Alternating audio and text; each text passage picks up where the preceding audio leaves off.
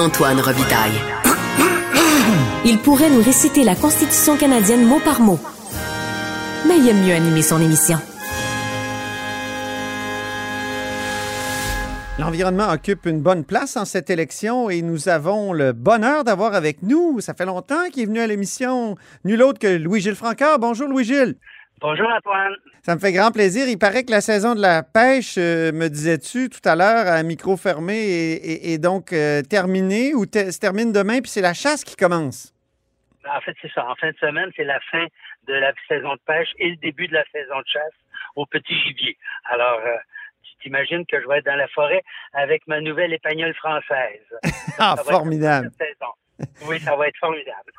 On a déjà parlé de chasse à l'émission, mais là, aujourd'hui, j'aimerais t'entendre sur les plans de, des différents partis, les plans verts, je pourrais dire, ou les plans en environnement, parce que cette année, contrairement à plusieurs années euh, auparavant, il, y a des plans assez étoffés, euh, notamment au Parti québécois et à Québec solidaire. Effectivement, euh, on pourrait dire d'ailleurs qu'il y a deux plans qui sont sérieux, c'est les deux que tu viens de nommer, euh, QS et le PQ, parce qu'ils visent globalement là, des grands sujets, l'étalement urbain, ils augmentent considérablement le transport en commun, y compris en région, ce qui est nouveau. Ils vont lier les subventions à la performance environnementale des entreprises. Ils fixent une progression des mesures anti-gaz à effet de serre avec qui proposent des suivis. Ils proposent de rattacher ce dossier pour qu'il soit absolument prioritaire au premier ministre directement qui en serait redevable devant la population. Hmm. C'est quand même important. Et, et aussi, chose qui a passé complètement inaperçue dans les médias, ils proposent une des plus importantes améliorations euh, à l'environnement du Québec. Ils disent tous les deux qu'on va, si, si, jamais ils prenaient le pouvoir, ce qui est moins certain quand même, là, euh, mais ils proposent l'abolition des glyphosates et des néocotinoïdes en agriculture, qui sont les deux pesticides qui ont présentement le plus d'impact négatif, négatif sur les cours d'eau. Moi, je, moi, je descends de l'autobus de Québec solidaire. J'étais dans l'autobus euh, orange là, pendant, pendant depuis dimanche dernier. Euh, et, la question a été posée à Gabriel Nadeau-Dubois sur les glyphosates et j'ai trouvé, malgré tout, qu'il. Euh, comment dire, qu'il était hésitant. Euh, il dit oui, on va l'annuler, mais il faut donner. Puis on était à l'UPA hein, quand, quand on lui a posé la question. Donc, il dit il faut donner aux agriculteurs le temps de se défaire de tout ça. Donc, on dirait qu'il voulait, qu'il se disait qu'on voulait qu'on gagne, il voulait que, leur donner du temps, quoi. C'est ça. Oui, en fait, le PQ est plus musclé là-dessus dans sa proposition. Il dit on va les abolir, euh, eux autres promettent de les abolir dans les 100 premiers jours d'un mandat du, de gouvernement. Alors, hmm. c'est évident que la transition serait plus raide, mais le besoin est tellement urgent que moi, je pense que ça s'impose. C'est comme permettre à la Noranda de continuer de dépasser les normes. Ah oui. pas plus acceptable. Les néonicotines et surtout les glyphosates, c'est un véritable poison pour les cours d'eau. Alors, tu sais, c'est fait pour tuer euh, des, des, des, des micro-organismes, ben oui. des insectes. Alors, c'est évident que quand ça rentre dans les cours d'eau, c'est pas pour améliorer la condition de l'eau.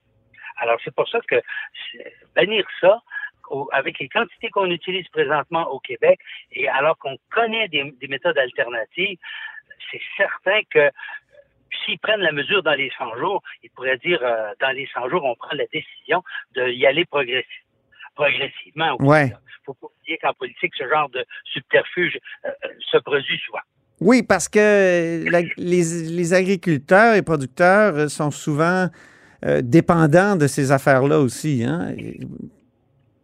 Ben, jusqu'à un certain point. Une chose est certaine, c'est que ça lui coûte une fortune de mettre ça dans les champs et ça réduit leur profit. Il y a bien des gens qui ont expérimenté une réduction draconienne de ces produits-là qui disent que, ayant économisé tout ça, le profit net n'est pas, est pas considérablement moindre. Ah oui, OK.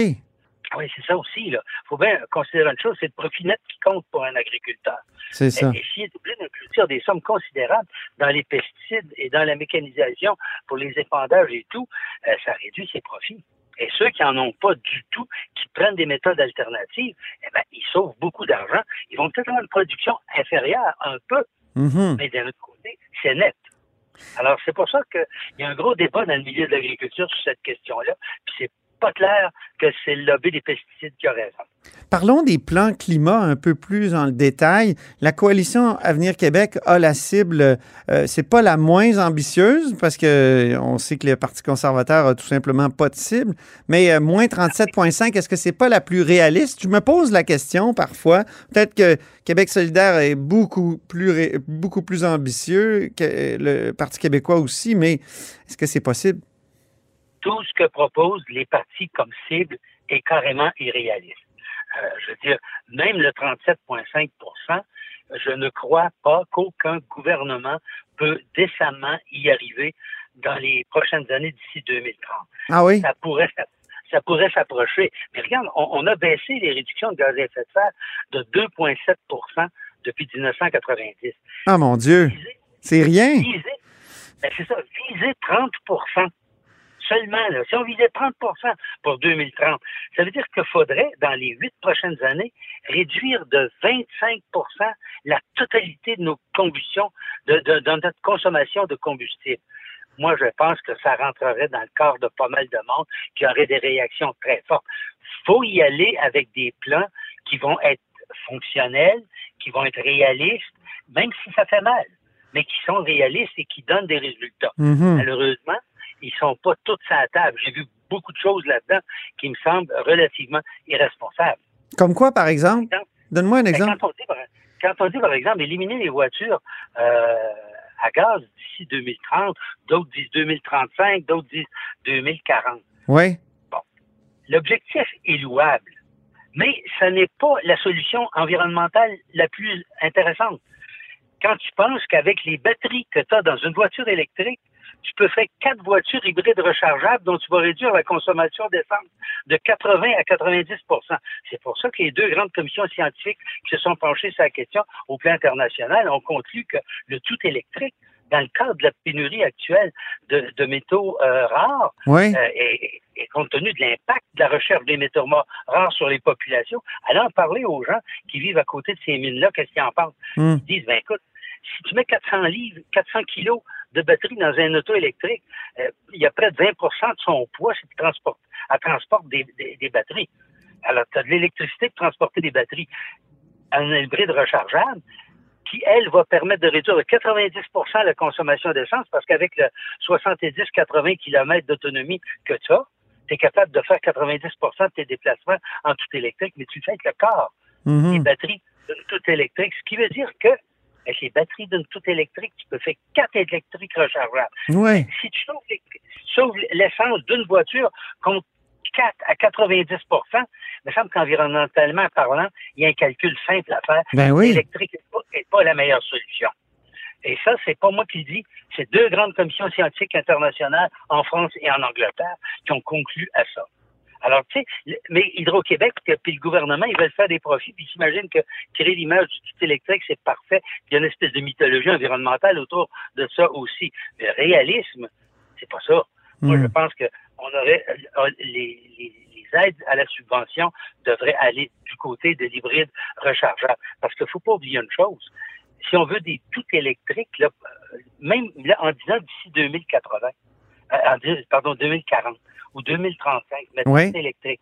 Mais tu vas avoir quoi, 10-15% du parc automobile en tout électrique. Les autres voitures, on va pas les jeter à la poubelle ou dans le club Saint-Laurent. Ils vont continuer de rouler encore pendant 10-15 ans. Alors, c'est, tu, tu réduis pas pour autant tes gaz à effet de serre. Si tu mets par contre un bonus-malus en action maintenant et que tu privilégies par des subventions. Le, le, euh, l'hybride rechargeable, tu es capable d'avoir une réduction de consommation du parc automobile de 30-35 Tu parles du, bonus-malus. Euh, tu, parles du bonus-malus, c'est intéressant. Ça fait partie du plan de Québec solidaire, le bonus-malus, avec beaucoup d'exceptions, notamment pour les familles nombreuses, puis euh, quand on l'utilise pour le travail. Qu'est-ce que tu penses de ce bonus-malus, de, de la formule de Québec solidaire? Bah, c'est correct qu'il faut toujours qu'il y ait un certain nombre d'accommodements, euh, mais tu vois, il peut avoir des... Si tu dis qu'une famille a besoin d'un véhicule plus gros, ben, tu peux avoir un véhicule plus gros électrique. Trompe-toi pas, ça existe aussi. Mais si tu avais des hybrides rechargeables, tu aurais les mêmes grosseurs de véhicules où tu pourrais réduire. C'est qu'en fait, il faut que les malus-bonus visent non pas le type de véhicule comme les partis le proposent en général. On va taxer VUS. Il y a des VUS qui consomment moins que des grosses voitures. Ben oui. Il faut, c'est, de viser le, le, comment dire, le, le malus, l'ajuster sur les émissions de gaz à effet de serre. Quand tu fais ça, là, tous les véhicules, quel que soit le type, sont tous sur le même pied. C'est ce que tu vises, c'est la réduction des gaz à effet de serre. Là, tu crées un incitatif qui est puissant et qui marche, qui permettrait immédiatement de modifier le marché et radicalement en quelques années. Est-ce qu'une des pires idées euh, sur la table actuellement, est-ce qu'elle n'est pas au Parti libéral avec le tout à l'hydrogène? Ben, le, tout à l'hydrogène, d'abord, les manufacturiers euh, vont dire que mettre de l'hydrogène dans des véhicules, certains types de véhicules, ça a peut-être du bon sens, comme on pense par exemple les, les gros camions qui font des, des 1000 kilomètres par jour. C'est sûr qu'avec des batteries électriques, dans le moment, ils n'ont pas cette performance, ils sont loin d'avoir cette performance.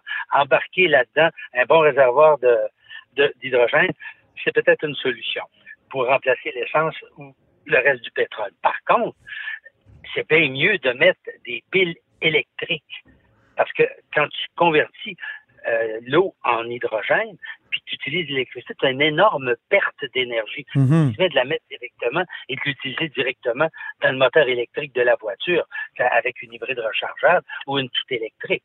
Tu as moins de pertes. Par contre, il est certain qu'à l'échelle planétaire, il va y avoir une utilisation de l'hydrogène de plus en plus importante pour remplacer d'autres combustibles fossiles. Et là, le Québec est bien situé s'il y a effectivement des excédents d'énergie. Mais si ça l'oblige à faire des nouveaux barrages pour aller amputer dans la biodiversité, là, ça devient une solution cauchemar. Ah oui. Il reste à peu près, plus de rivières vierges au Québec. Mais là, quand tu Il reste la, la Magpie après ça. À part ça, c'est quoi? Il reste la rivière aux feuilles dans le Grand Nord. Il reste plein de grands.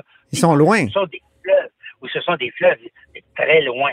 Alors qu'il faudrait, avec de l'éolien, c'est beaucoup, ce serait beaucoup plus intelligent de faire ça plus au sud ou à, mi-chemin entre le Grand Nord, il y a des ressources éoliennes au Québec. C'est pas pour rien que la NASA, dans une étude des vents de toute l'Amérique du Nord, du Mexique jusqu'au pôle Nord, disait le Québec est à hmm. l'éolien ce que l'Arabie saoudite est au pétrole. Ben oui. Le Québec possède 20% de tout le gisement éolien de l'Amérique du Nord. Ben oui, tu as écrit ça dans le devoir il y a quoi, il y a 20 ans?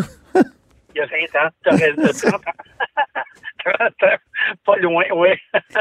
Louis-Gilles, en terminant, l'idée qui t'a semblé la meilleure dans, tous les plans, là, celle qui t'a le plus euh, séduit? Ben moi, je dirais que c'est le dépôt d'un budget carbone de, Q, de QS, c'est-à-dire que le Québec se dirait, cette année, on ne dépasse pas tant d'émissions, puis on va distribuer les contraintes dans les différentes clientèles. C'est comme ça que la Grande-Bretagne fonctionne, qu'elle a réussi à réduire, non pas de 2% depuis 1990, mais de près de 20% depuis 1990. Ah oui. Et de faire en sorte qu'un budget carbone, tu es obligé d'atteindre tes cibles. Et si tu vois que tu les as pas atteints l'année suivante, dès l'année suivante, tu obligé de corriger le tir, d'ajouter des contraintes, faut que tu y arrives. C'est comme le budget financier de l'État. Si ça n'arrive pas une année, on se reprend l'année suivante, puis on coupe en quelque part. Mais le danger, est-ce que c'est pas de, créer des gilets jaunes? Oui, mais toute la question est, est-ce qu'on va accepter dans notre société la tyrannie d'une minorité? Euh, par exemple, on n'a pas accepté, même si ça, ça a joué fort, qu'à Ottawa, il y en ait quelques-uns qui bloquent la colline parlementaire pendant plus de deux semaines. Ouais. Euh, si tu as des gilets jaunes qui veulent pas comprendre que la société est en, est en train de boster le climat de la planète, dont eux-mêmes et leurs enfants vont souffrir. le déni, l'aveuglement, c'est pas une vertu devant laquelle la société doit plier. À un moment donné, des leaders qui ont le sens commun, le sens de l'intérêt général et qui font preuve de leadership disent je m'excuse, on va avancer. Et la minorité, je m'excuse, elle va devoir se rallier à la majorité. Sinon, on va prendre les moyens. Est-ce que, parce qu'il y a des gens qui ne sont pas d'accord avec les lumières rouges, on accepterait-tu que 10% de la population passe les lumières rouges parce qu'ils ne sont pas d'accord? Merci beaucoup, Louis-Gilles. C'est un, bon mot de la fin. Puis au grand plaisir de te retrouver après la chasse. Alors, au plaisir. Salut. Et c'est ainsi que se termine la hausse sur l'autobus, mais en studio, en ce vendredi. Merci beaucoup d'avoir été des nôtres. N'hésitez surtout pas à diffuser vos segments préférés sur vos réseaux. Ça, c'est la fonction partage. Et je vous dis à lundi.